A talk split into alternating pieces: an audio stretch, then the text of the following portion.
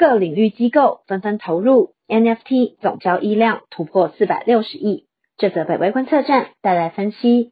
台湾时间今日二月七号，成立刚满四年的 NFT 非同质化代币交易平台 OpenSea，累计交易金额正式突破两百亿美元，站稳全球 NFT 交易量最大平台的龙头地位。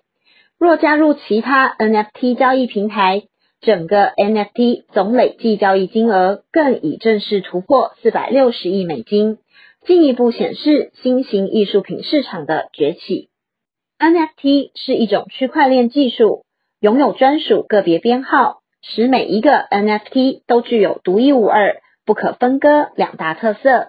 因此，许多新兴艺术品都以这种代币的方式来发行，提供收藏者购买。不只是使用区块链技术，在市场上交易的媒介也是以加密货币为主。成交后，收藏者即拥有该 NFT 的所有权或展示权。去年二零二一年初，英国的拍卖平台佳士得首次拍卖了 NFT 收藏品 Everydays The First Five Thousand Days，最终以接近七千万美元的金额成交，正式为 NFT 热潮拉开了序幕。随着 NFT 市场快速茁壮成长，时尚品牌 Burberry、Gucci、LV 等也接二连三宣布进军 NFT 市场。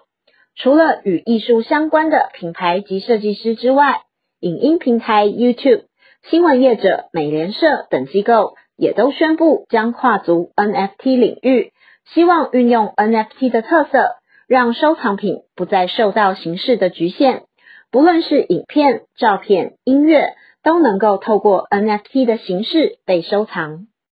尽管如此，仍有反对 NFT 的例子。根据调查发现。原本因十分具竞争力的游戏领域，高达七十 percent 表示对 NFT 没有兴趣。美国财政部在昨日二月六号也发布了一份关于高价值艺术品市场的研究报告，提醒民众 NFT 这类新型艺术品可能会带来新的洗钱行为，犯罪分子可能透过 NFT 来进行洗钱，将非法资金转换成 NFT。再贩售给不知情的收藏者，换得干净的资金。因此，投资 NFT 前应确定来源与评估风险性，避免造成损失。这则北威观测站就到这里，谢谢您的收看与收听，也请继续分享订阅北威频道，掌握重要分析。谢谢，拜拜。